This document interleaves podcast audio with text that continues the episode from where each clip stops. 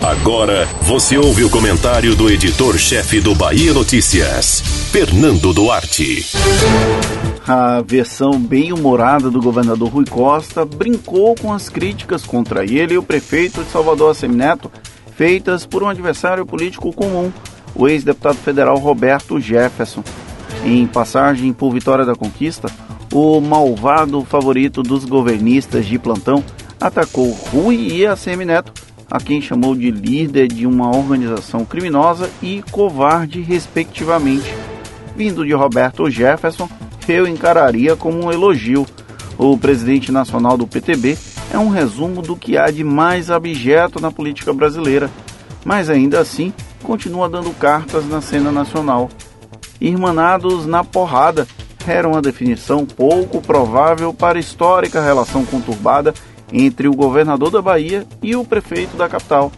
Depois de seis anos como potenciais adversários diretos, foi durante a pandemia que a civilidade resolveu imperar entre ambos.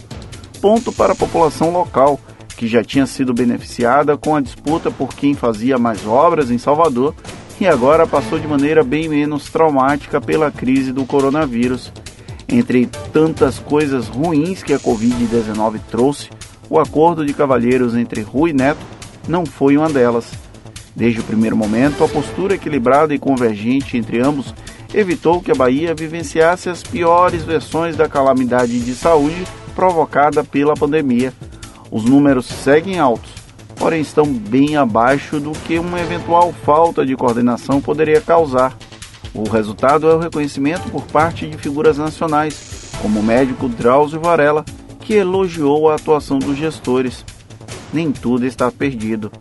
Voltando a Roberto Jefferson, o apoio dele à reeleição de Erzen Guzmão em Conquista fala mais sobre o prefeito do que sobre qualquer outra coisa.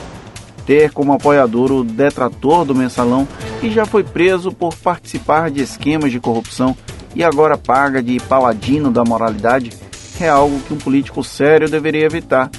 Porém, a memória curta da população talvez explique por que o PTBista continua sendo relevante. Até gostaria de ignorá-lo. No entanto, como jornalista, há valor notícia até quando condenados resolvem parecer santos. Então, cabe à imprensa expor os absurdos e deixar a população fazer suas próprias escolhas. Essa versão paz e amor de Rui Neto merece aplausos, não apenas por receber críticas de Roberto Jefferson, Acredito que ele entenda melhor de organização criminosa do que os dois gestores baianos que não apareceram até aqui em denúncias de corrupção. E quanto à covardia citada por ele como um problema de Assemineto, parece mais despeito. Melhor faltar coragem e manter a integridade do que ser um palhaço em busca de aplausos.